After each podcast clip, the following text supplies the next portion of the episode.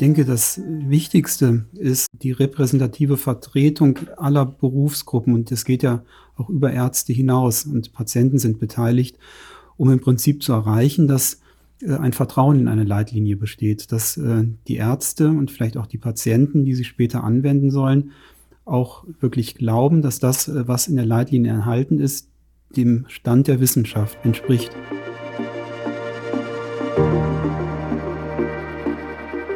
Roton Diabetologie, der Podcast für ExpertInnen. Hier wird alles besprochen, was mit Diabetes zu tun hat. Was macht eine gute Leitlinie aus? Was sind die Aufgaben der Leitlinienkoordinatoren der DDG? Und wie werden Patientinnen und Patienten an den Leitlinien beteiligt? Darüber sprechen wir heute mit Frau Professor Monika Kellerer und Professor Carsten Müßig. Sie sind die Leitlinienkoordinatoren der Deutschen Diabetesgesellschaft. Ja, schaut man auf die Website der DDG in die Rubrik Behandlung und Leitlinien, zählt man elf evidenzbasierte Leitlinien. Davon sind zwei als nationale Versorgungsleitlinien ausgewiesen. Außerdem lassen sich dort alle englischsprachigen Versionen der Leitlinien abrufen, zudem die Praxisleitlinien und die Patientenleitlinien. Die Hüter all dieser Leitlinien sind derzeit Professor Dr. Monika Kellerer und Professor Dr. Carsten Müßig. Professor Kellerer ist ärztliche Direktorin der Klinik für Innere Medizin am Marienhospital Stuttgart, war von 2019 bis 2021 Präsidentin der DDG und ist schon seit 2009 Leitlinienkoordinatorin der DDG. Sie ist außerdem auch die Delegierte der Deutschen Diabetesgesellschaft bei der Arbeitsgemeinschaft der wissenschaftlichen medizinischen Fachgesellschaften, der AWMF. Die AWMF hat unter anderem den Auftrag, die Entwicklung von Leitlinien voranzutreiben und zu koordinieren. Professor Dr. Carsten Müßig ist Chefarzt der Klinik für Innere Medizin, Gastroenterologie und Diabetologie am Franziskus Hospital Hardenberg der Nils Stehensen Kliniken und Mitglied im Vorstand der DDG und der zweite Koordinator für Leitlinien bei der DDG. Mein Name ist Nicole Finkenauer und mit dabei ist mein Kollege Jochen Schlabing. Wir arbeiten zusammen in der Medizinredaktion von Metrix Deutschland, konkret zum Beispiel an der Diabetes-Zeitung. Hallo Jochen. Hallo Nicole. Nicole und ich berichten seit vielen Jahren aus der Diabetologie und haben in dieser Zeit natürlich auch schon mehr als einmal in Leitlinien hineingeschaut. Wie Leitlinien aber entstehen und was alles dahinter steckt, darüber wissen wir eher wenig und wollen es deshalb heute herausfinden. Aber zunächst einmal, Frau Professor Kellerer, Herr Professor Müssig, wie geht es Ihnen und wie ist Ihr Tag bisher gelaufen? Ich sag mal, jeder Tag ist eine Herausforderung hier im Moment. Ähm, ich glaube, jeder, der Zeitung liest oder sich informiert, auch über andere ähm, Wege weiß, dass äh, viele Kliniken derzeit in äh, enormen finanziellen Schwierigkeiten stecken. Es soll eine Krankenhausstrukturreform geben, aber das Ganze lässt auf sich warten und äh, die Inflation und viele andere Dinge, die im Moment im Krankenhausbereich ja auch nicht gelöst sind, ähm, verschlechtern sich von Tag zu Tag. Also insofern eine große Herausforderung gerade im Krankenhaus. Mein bisheriger Tag äh, war ein, ein positiver. Ich hatte heute Morgen die Visite auf einer unserer Stationen gemacht, habe aber tatsächlich, ähnlich wie es Frau Professor Kellerer gerade gesagt hat, auch mit ähnlichen Problemen zu tun. Da fehlt es an der Pflege, äh, da fehlt es an Möglichkeiten, Patienten in Pflegeheimen unterzubekommen, die zu Hause nicht mehr versorgt sind. Probleme, von denen wir in der Zeitung lesen, aber mit denen wir täglich umgehen müssen. Aber bei all dem, ich habe mich auf das Interview heute gefreut und bin guter Dinge. Ja, das freut uns sehr, dass, ähm, ja, dass das ein positiver äh, Punkt in Ihrem Tag ist. Ja, unsere erste Frage geht an Sie, Frau Professor Kellerer. Sie sind ja seit 2009 schon im Amt als Leitlinienkoordinatorin und wenn man mal nachrechnet, ist das schon das 15. Jahr. Mal so viel Erfahrung. Was sind denn die Aufgaben von jemandem, der die Leitlinien einer Fachgesellschaft koordiniert und wie viel Zeit muss man ungefähr da investieren? Also wichtige Aufgaben sind zum Beispiel immer in Abstimmung mit dem Vorstand der DDG, aber auch mit den verschiedenen Kommissionen und Arbeitsgemeinschaften der DDG herauszufinden, stehen ähm, neue Leitlinienprojekte an, fehlen uns Themen, zu denen wir unbedingt noch eine Leitlinie auflegen sollen und dann auch wie sieht es mit, mit dem Stand unserer aktuellen Leitlinien aus? Sind diese noch aktuell? Stehen äh, Überarbeitungen an? All diese Dinge müssen ja irgendwo mit koordiniert werden und das machen wir als Leitlinienkoordinatoren auch mit jemandem zusammen von der Geschäftsstelle. Die Frau Dr. Epsch unterstützt uns da auch. Und ähm, ansonsten Themen wären auch noch, wir geben die jährlich die überarbeiteten Praxisempfehlungen heraus als Leitlinienkoordinatoren. Wir ähm, beraten dem Vorstand der DDG auch, wenn andere Fachgesellschaften uns anfragen, ob äh, wir Mandatsträger von unserer Fachgesellschaft benennen wollen für äh, Leitlinien, an denen wir mitarbeiten als DDG, die wir aber nicht federführend durchführen. Also das kommt durchaus sehr häufig vor. Und ähm, es kommt auch vor, dass wir einfach unsere Mitglieder zu Leitlinienthemen beraten. Also das wären so ein paar Aufgaben, ähm, die ich da nennen würde. Ähm, wie viel Arbeit ist es im Arbeitsalltag? Na, es ist sicherlich jetzt nicht meine Hauptarbeit hier am Marienhospital, aber schwer zu sagen, weil das ist ja so dieses Leitlinienaufgaben, das ist so ein ja, so, so saisonal, sage ich mal. Mal mehr und mal weniger. Professor Müssig, Frau Kellerer hat es gesagt, also es müssen Leitlinien überarbeitet werden, es stehen Aktualisierungen an. Vielleicht können Sie uns mal einen kurzen Überblick über den aktuellen Stand gerade geben der DDG-Leitlinien. Ja, gerne.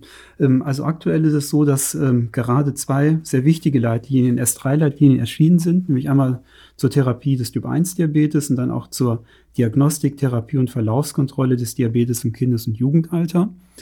Es stehen allerdings auch solche an, die bearbeitet werden müssen. Drei aus unserer Sicht sehr wichtige, nämlich der Gestationsdiabetes mellitus, ähm, dann eine äh, S2K-Leitlinie, Diagnostik, Therapie und Verlaufskontrolle des Diabetes im Alter und dann auch noch eine S2E-Leitlinie zum Diabetes im Straßenverkehr.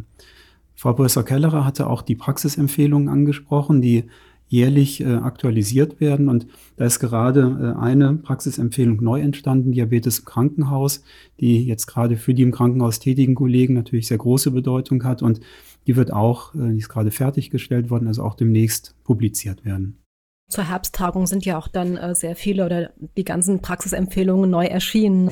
Und Sie sind ja jetzt im Moment eher so in übergeordneter Funktion äh, tätig, aber ähm, vielleicht zuerst Sie, Herr Professor Müssig, waren Sie ja auch selbst schon an der Erarbeitung von Leitlinien beteiligt und welche waren das, wenn ja? Genau, also ich bin äh, auch Mitglied des ähm, Ausschusses der Ernährung und äh, war dort an äh, einer S3-Leitlinie, wo es um äh, Ernährungsempfehlungen für Menschen mit Diabetes, gerade was die Proteinzufuhr anbelangt hat, beteiligt.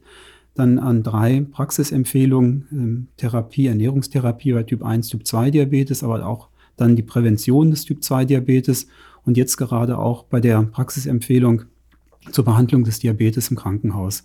Das waren Leitlinien, an denen ich beteiligt war und aktuell darf ich auch die DDG vertreten äh, im Rahmen der Entstehung einer nationalen Versorgungsleitlinie, was die Herzinsuffizienz anbelangt. Also schon große praktische Erfahrung. Haben Sie auch schon selbst mitgearbeitet an Leitlinien, Frau Professor Kellerer? Ja, das habe ich auch. Das ähm, denke ich ist auch durchaus sinnvoll, wenn man ähm, später irgendwann mal Leitlinienkoordinator wird, dass man auch eigene Erfahrung hat also die Leitlinien, also an denen ich mitgearbeitet habe, 2003 an der ersten nationalen Versorgungsleitlinie zum Typ-2-Diabetes, dann an den Praxisempfehlungen Typ-2-Diabetes auch und ähm, an dieser ähm, neuen Praxisempfehlung Diabetes im Krankenhaus auch, ähm, nur um jetzt ein paar Beispiele zu nennen, ja. All diese Leitlinien werden wir übrigens auch in den Show Notes verlinken, also kann man sie dann nochmal nachlesen. Ähm, auch die Kurzversionen teilweise. Ähm, oft sind ja an den Leitlinien der DDG auch andere Fachgesellschaften beteiligt. Was ist denn, wenn die Fachgesellschaften sich mal nicht einig sind? Mal sind Sie dann als Mediatoren schlichter gefragt? Wie kommt man da zu einem Konsens? Können Sie das mal beschreiben?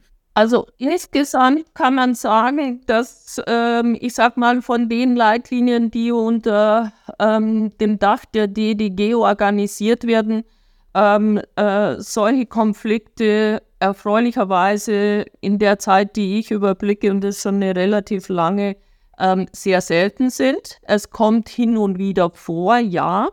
Aber man muss auch wissen, dass dieser Leitlinienprozess, zumindest wenn es um methodisch höherwertige Leitlinien mit dem Level S2 oder S3 geht, ähm, dass das schon ein sehr strukturierter Prozess ist für die Konsensfindung. Und das äh, nimmt auch oft, ähm, sage ich mal, viel Druck aus dem System heraus, weil die Konsensfindung, wie gesagt, sehr strukturiert dann abläuft bei den höherwertigen Leitlinien.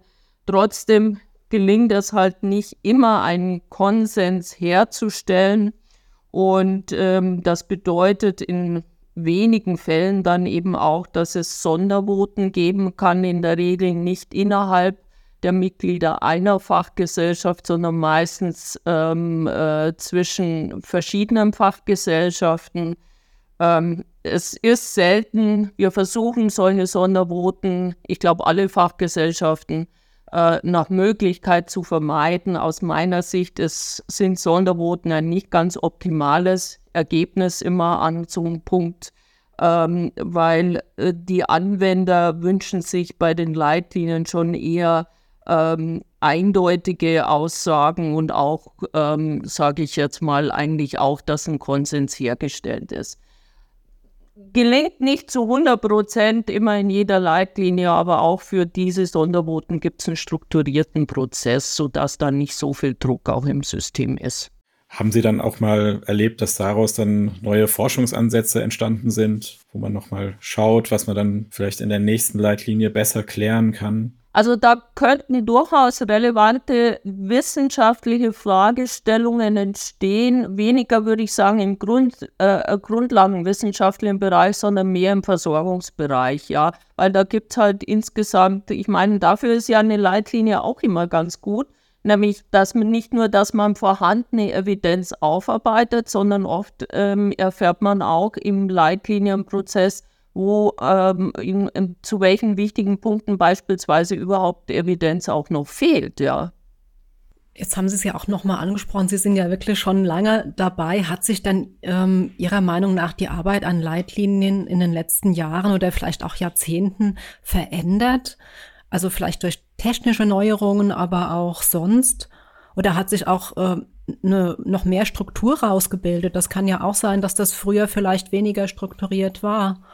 Ja, Sie sprechen genau die zwei wichtigen Punkte an. Also das eine, aber das ist nichts Besonderes an den Leitlinien, sondern das betrifft ja jetzt äh, spätestens seit der Corona-Pandemie viele, viele Berufs- und Lebensbereiche. Es wird viel mehr online gemacht und man muss weniger reisen jetzt für Leitlinienprojekte, was, äh, glaube ich, äh, bei den meisten Mitgliedern von solchen Leitliniengruppen sehr willkommen ist.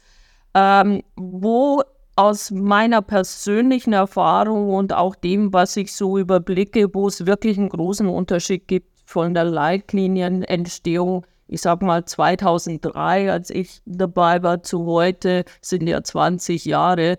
Äh, die Prozesse, hm, die laufen deutlich strukturierter heute ab. Man legt hier einen, einen viel größeren Wert auch, dass ähm, die Leitliniengruppe repräsentativ aufgestellt ist. Also ähm, mehrere Experten unterschiedlicher Fachgesellschaften. Betroffene war vor 20 Jahren auch meistens noch überhaupt kein Thema.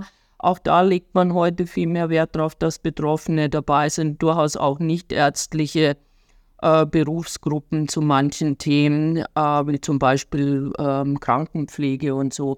Also ist breiter und repräsentativer aufgestellt. Ich würde sagen, das ist, das ist ein großer Unterschied. Früher war das mehr so in einem ich sag mal, Expertenkreis in, in sich. Und sehen Sie die Entwicklung positiv, gerade diese? Diese Entwicklung ist eine prinzipiell, würde ich sagen, positive Entwicklung. Ähm, allerdings ist es auch eine Entwicklung, die mit größeren Herausforderungen, was eben Konsensfindung eingeht. Je heterogener eine Gruppe wird, desto schwieriger wird es. Das sehen wir ja auch in der Politik heutzutage schon bei Koalitionen und so weiter. Ähm, aber prinzipiell ähm, ist es, sage ich jetzt mal, äh, prinzipiell kann man es ja erstmal positiv sehen, dass ähm, eine Gruppe repräsentativ aufgestellt ist, wenn sie konstruktiv und gut miteinander zusammenarbeitet. Herr Professor Müssig, ähm, die Frau, Frau, Professor Kellerer hat es schon gesagt, es gibt Regeln für Leitlinien, gerade S2, S3-Leitlinien. Die AWMF hat ein äh, Regelwerk. Was sind denn aus Ihrer Sicht, was sind aus DDG-Sicht so die wichtigsten Regeln bei der Erstellung von Leitlinien? Ich denke, das Wichtigste ist, ähm, und äh, Professor Kellerer hat es gerade angesprochen, die repräsentative Vertretung aller Berufsgruppen. Und das geht ja auch über Ärzte hinaus und Patienten sind beteiligt um im Prinzip zu erreichen, dass äh, ein Vertrauen in eine Leitlinie besteht, dass äh, die Ärzte und vielleicht auch die Patienten, die sie später anwenden sollen, auch wirklich glauben, dass das, äh, was in der Leitlinie enthalten ist, dem Stand der Wissenschaft entspricht. Ähm, dass also mit einer sehr großen Transparenz ähm, erstmal aufgezeigt wird, wer ist überhaupt verantwortlich für eine Leitlinie, wer ist an der Leitlinienentwicklung beteiligt, ähm, ist es repräsentativ, wie schafft man es, ähm, die Evidenz ähm, so gut es einem auch gelingen kann, auch wirklich abzubilden? Mit welcher Methodik geschieht das? Sind das objektivierbare Kriterien, die angelegt werden? Und dann letztlich in eine Form zu bringen, dass sie auch ja, gelesen wird von, von den Beteiligten, äh, von den Adressaten. Das sind ja die im Krankenhaus oder in den Praxen tätigen Ärzten insbesondere. Dann noch mal eine Frage an Sie, Herr Professor Müssig. Zwei der DDG-Leitlinien sind ja nationale Versorgungsleitlinien, also schon noch mal was Besonderes, und zwar die Leitlinie zum Typ-2-Diabetes und die zur chronischen Herzinsuffizienz.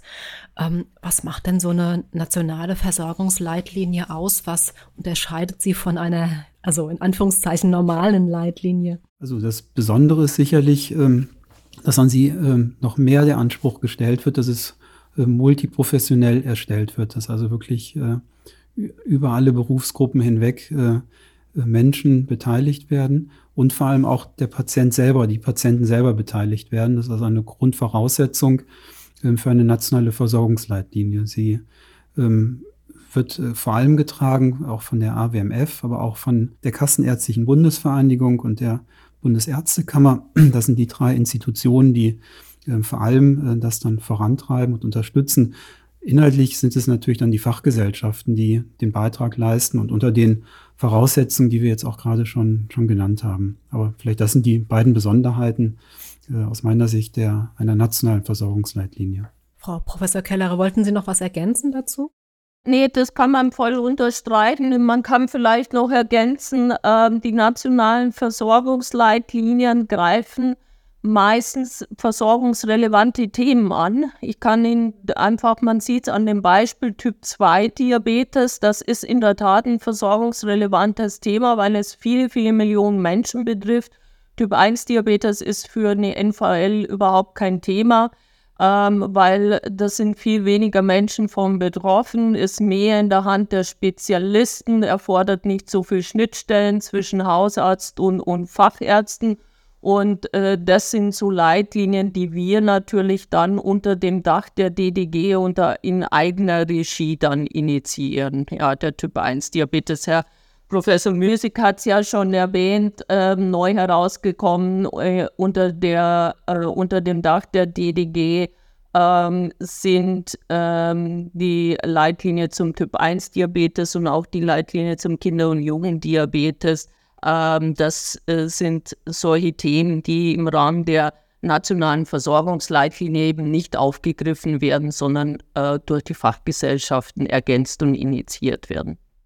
Sie haben jetzt ganz viele Aspekte zu guten Leitlinien, sage ich mal, erwähnt. Haben Sie da noch irgendwas, was Sie ergänzen möchten? Naja, sagen wir mal, eine gute Leitlinie, das glaube ich war ja Ihre Frage, was macht eine gute Leitlinie aus? Also ich würde mal sagen, prinzipiell, ähm, dass das Thema, das die Leitlinie gesetzt hat, schon mal stimmen muss und ein gutes Thema sein muss. Es geht schon mal ganz am Anfang los. Und ähm, ist gar nicht so trivial, muss man sagen. Aber man muss ein gutes und ein relevantes Thema identifizieren. Ähm, man muss auch so ein bisschen, glaube ich, vorher abklopfen, wie viel Evidenz gibt es überhaupt zu dem Thema, zu dem ich eine Leitlinie machen will. Denn wenn es hier überhaupt keine, sage ich mal, Evidenz gibt, dann wird das sehr schwierig, glaube ich, mit einer qualitativ hochwertigen Leitlinie. Dann wird man meistens so auf Expertenempfehlungen über dieses Niveau nicht hinauskommen. Das ist, glaube ich, auch noch ein wichtiges Thema. Also ich würde sagen, dass das Thema stimmt, äh, dass es ein relevantes Thema ist äh, und auch, dass dazu einigermaßen äh, ausreichende Evidenz vorliegt, ähm, damit man damit auch, sage ich mal, sinnvolle Therapieempfehlungen geben kann.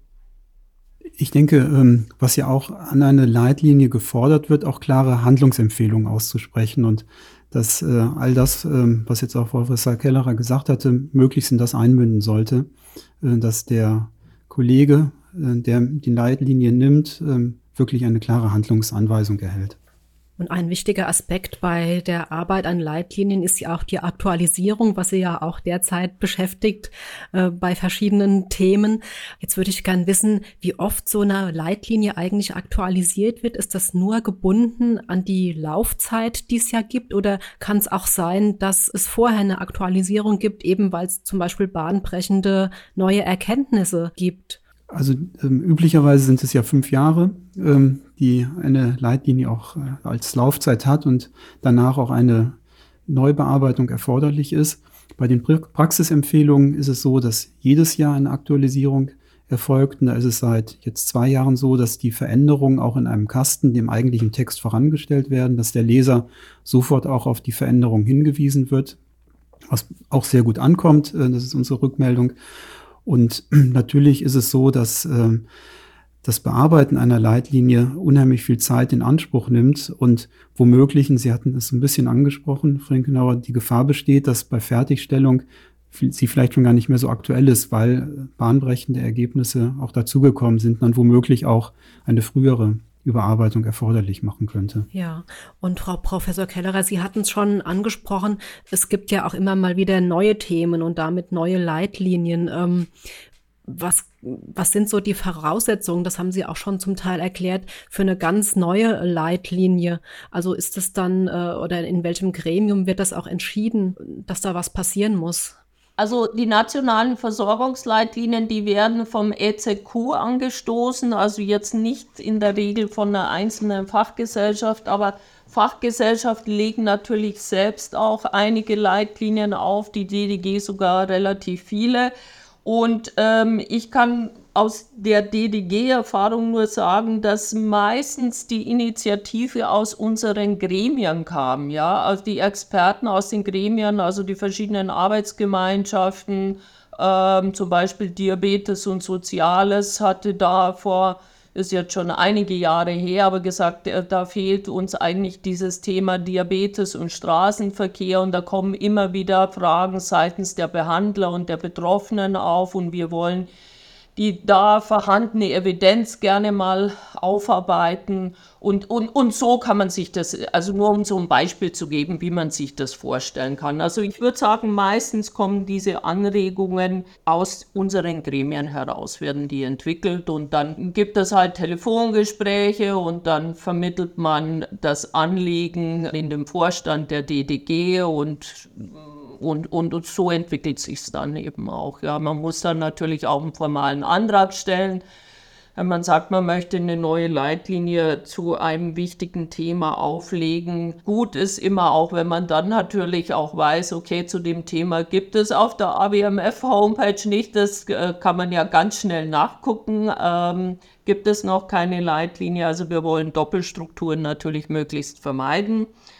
Und ähm, ja, und da muss man auch schon so eine gewisse Idee haben, wie soll die Leitlinie denn finanziert werden. Ja, also auch da ist es schon sinnvoll, sich entweder durch die Leitlinienkoordinatoren ein bisschen beraten zu lassen. Das ist ein Punkt, wo ich häufig auch versucht habe äh, zu beraten, unsere Mitglieder zu beraten und ähm, weil da sollte man dem Vorstand dann schon auch, wenn das Ganze einen Schritt weiter geht, auch so ungefähr einen Vorschlag machen, wie man sich das vorstellt.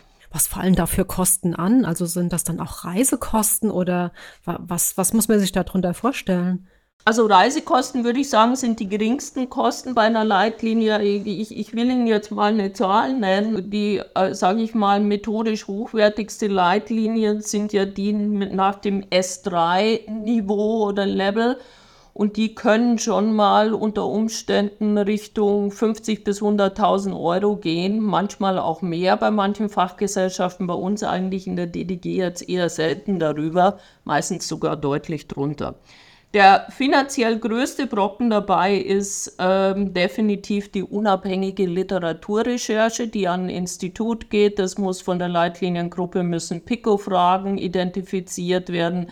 Das sind alles strukturierte Prozesse. Wenn hier zu viele PICO-Fragen ähm, identifiziert werden unter Umständen oder da noch nicht so die Erfahrung vorliegt, dann ähm, kann das schnell mal diese Literaturrecherche Richtung 50.000 Euro mehr gehen. Ja.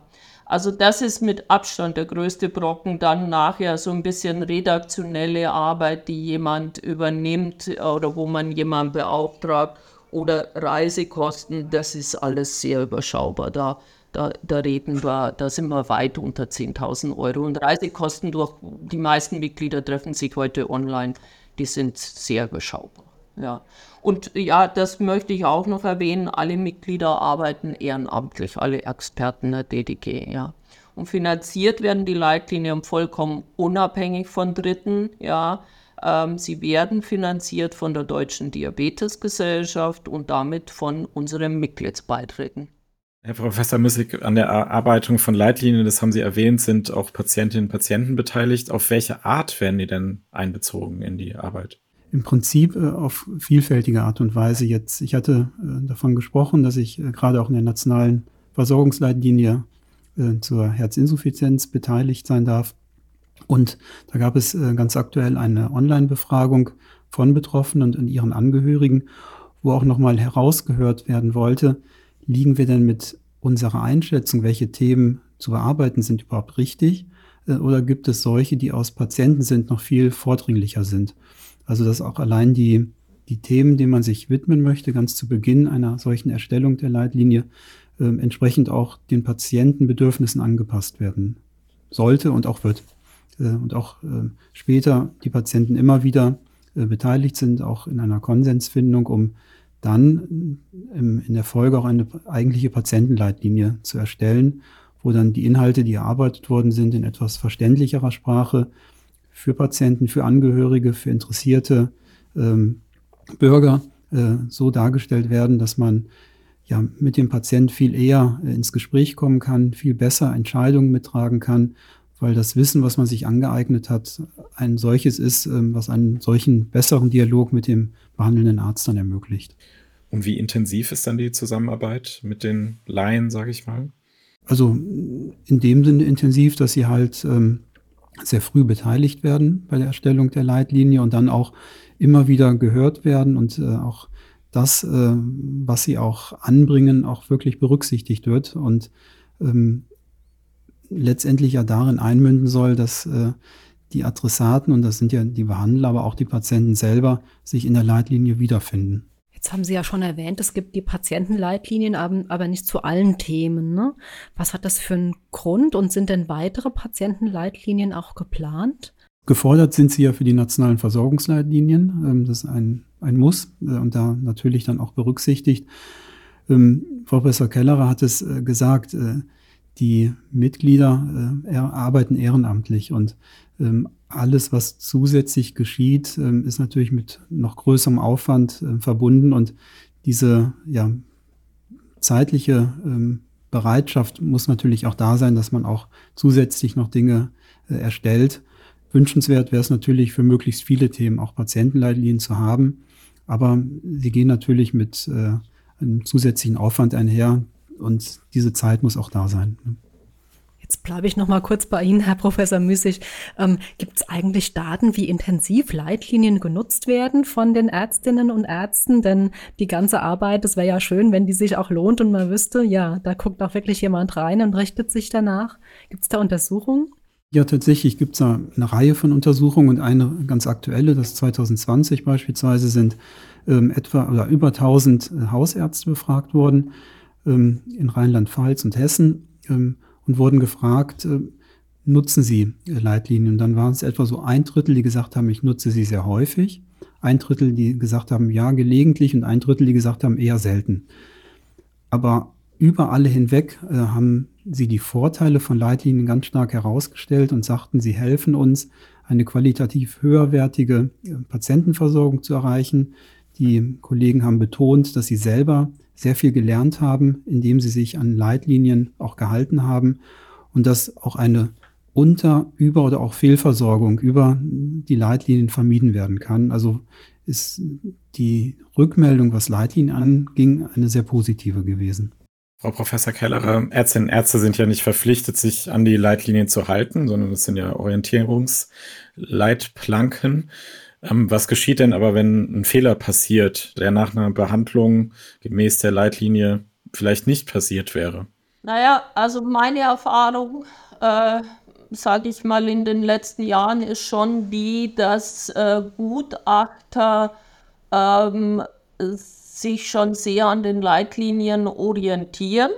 Und ähm, ich glaube, wenn ein Fehler entstanden ist, dann braucht man schon sehr, sehr gute Gründe, ähm, warum man sich in diesem speziellen Fall eben, ähm, ich sage mal, ganz fernab von einer Leitlinie bewegt hat. Ja. Also da braucht man dann schon, glaube ich, für medizinische Gutachten und so, man braucht dann schon gute Gründe. Ja, das heißt, muss nicht heißen, man muss sich dran richten, aber es wird zunehmend gefordert und hinterfragt, wenn sich jemand, wenn es wirklich zum Klagefall kommt und sich jemand ähm, nicht daran gerichtet hat, dann muss er es gut erklären können ist ja interessant, dass es dann auch nicht nur Orientierung geben kann, sondern auch Sicherheit für die Ärztinnen und Ärzte oder für die Kliniken. Genau. Wenn Sie jetzt zum Beispiel irgendwie beklagt würden wegen Behandlungsfehler, aber dann sagen, na ja, also schauen Sie, ich habe mich hier eins zu eins nach äh, der nationalen Versorgungsleitlinie, dann sind Sie, dann haben Sie schon mal ein sehr gutes Standbein an der Stelle. Das kann man klar sagen. Vielleicht, dass man noch ergänzen könnte, ähm, wie wichtig äh, die Leitlinien auch sind und dass auch die Autoren der Leitlinien sich dieser Wichtigkeit bewusst sind, ähm, dass das, was sie äh, auch zusammenfassen, zwar keine Richtlinie ist, aber doch etwas, woran die Ärzte sich ausrichten können, aber vielleicht dann auch an denen sie gemessen werden. Von daher eine unheimlich große Wichtigkeit, der sich dann hoffentlich alle Autoren auch, auch bewusst sind. Welche Bedeutung haben denn Leitlinien für Sie auch, ähm, wenn Sie mit Krankenkassen diskutieren? Da ist es ganz ähnlich, wie es Frau Professor Kellerer gerade schon gesagt hatte. In dem Moment, wenn man sagen kann, wir haben uns hier leitliniengerecht für eine Therapie entschieden, hat man eigentlich immer schon ein sehr gutes Argument, dass man auch im Zweifelsfalle keine Tage im Krankenhaus gestrichen bekommt oder äh, andere Einbußen erfährt. Ja, dann, dann können wir zur Gretchenfrage sozusagen kommen. Welche Leitlinien nutzen Sie denn selbst am intensivsten? Gibt es da eine Lieblingsleitlinie oder eben einfach eine Leitlinie, die Sie für Ihren Berufsalltag besonders äh, häufig benutzen? Also ich benutze in der Tat sehr gerne ähm, die Praxisempfehlungen diesem Band zum schnellen Nachschlagen und Orientieren mal bei dem ein oder anderen Thema. Ähm, die nationale Versorgungsleitlinie Typ 2 ist für mich auch eine wichtige Leitlinie, weil sie einfach für die Versorgung hier versorgungsrelevant ist, hier in Deutschland auch und auch vom GBA natürlich bei den Beurteilungen auch immer eine große Rolle spielt. Und dann nehme ich schon auch wahr und orientiere mich ähm, äh, und gucke mir die ADA und ERSD-Therapieempfehlungen an. Zum Thema ähm, Herzerkrankungen bei Diabetes ähm, sind für mich die ESC-Guidelines ein sehr gutes Nachschlagwerk und ähm, zuletzt auch bei dem Thema Nierenerkrankungen bei Menschen mit Diabetes orientiere ich mich auch an dem gemeinsamen ähm, äh, ADA und Cardigo ähm, Empfehlungen. Das sind so die, ich kann nicht sagen die eine Leitlinie, aber das ist es, wofür ich mich, äh, sage ich mal, für meinen Therapiealltag und auch um zu sehen, wo bewege ich mich therapeutisch im richtigen Rahmen, das sind für mich so wichtige Leitplanken, diese, diese Leitlinien, die ich jetzt genannt habe. Und wie ist das bei Ihnen, Herr Professor Müssig? Eigentlich ganz äh, fast eins zu eins identisch. Nein, tatsächlich die Praxisempfehlung, äh, etwas, äh, was man für den klinischen Alltag unheimlich benötigt und auch die angesprochenen internationalen Leitlinien, die uns da wichtige Orientierung geben in der Behandlung der Patienten. Frau Professor Kellerer, Sie haben schon gesagt, also Leitlinien der DDG werden unabhängig äh, finanziert. Die sollen auch neutral und unabhängig erstellt werden, also unabhängig von Interessensgruppen. Die Interessenskonflikte der Autorinnen und Autoren sollen auch nach Vorgaben der AWMF offengelegt werden. Und gleichzeitig haben Sie auch gesagt, alle relevanten Gruppen sollen beteiligt sein. Ist es nicht manchmal schwierig, das zu erreichen, das alles unter einen Hut zu bringen? Wir versuchen bei unseren qualitativ und methodisch hochwertigen Leitlinien, halten wir uns an das Regelwerk der ABMF da ganz klar und das ist, sind eben die Vorgaben. Manchmal ähm, denken manche, man müsste hier noch viel strengere Regeln aufziehen.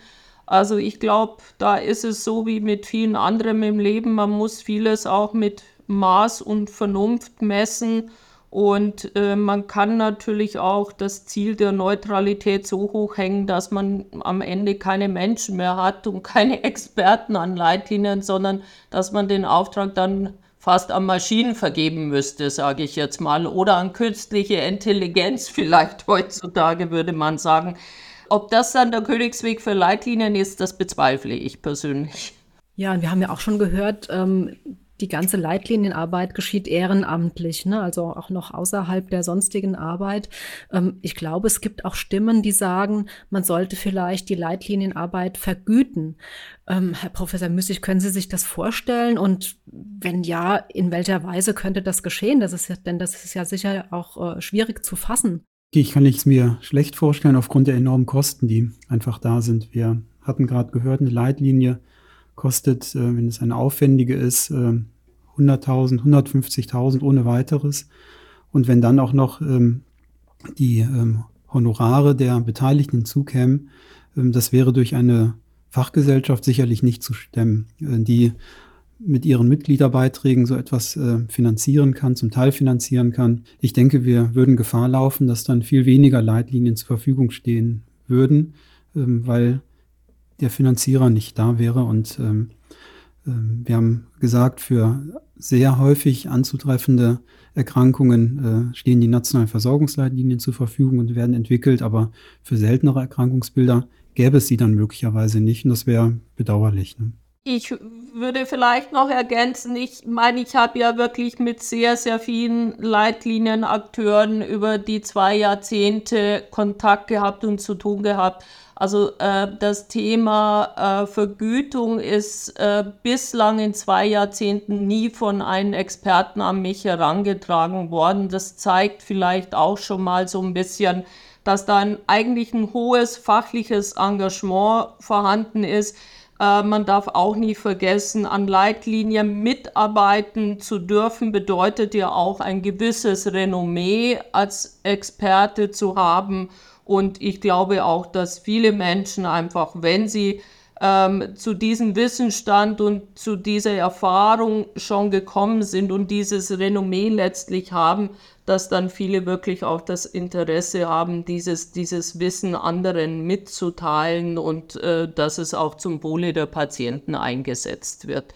Also insofern äh, sehe ich es genauso wie Herr Müßig auch. Ähm, ich denke, es sollte eine ehrenamtliche Tätigkeit bleiben. Kommen wir zur letzten Frage, die jetzt so ein bisschen abseits von der Leitlinienarbeit äh, sich bewegen wird. Und äh, zwar ist mir aufgefallen, Sie leben ja in ganz verschiedenen Regionen Deutschlands. Sie, Frau Professor Kellerer, in Stuttgart oder in der Nähe von Stuttgart und Sie, Herr Professor Müssig, in Niedersachsen, ich glaube in der Nähe von Osnabrück. Wenn Sie sich jetzt gegenseitig besuchen würden, vielleicht haben Sie es ja auch schon getan, was würden Sie denn dem anderen, der anderen äh, gerne zeigen? Wo würden Sie zum Beispiel gerne einen Ausflug zusammen hinmachen? Also ich weiß, dass der Kastenmusik, ähm, glaube ich, ganz gerne wandern geht. Ich weiß gar nicht, ob ich dich in die Oper, die Stuttgarter Oper ist auch sehr gut einladen könnte. In der Tübinger Zeit war ich häufig in, in Stuttgart in der Oper.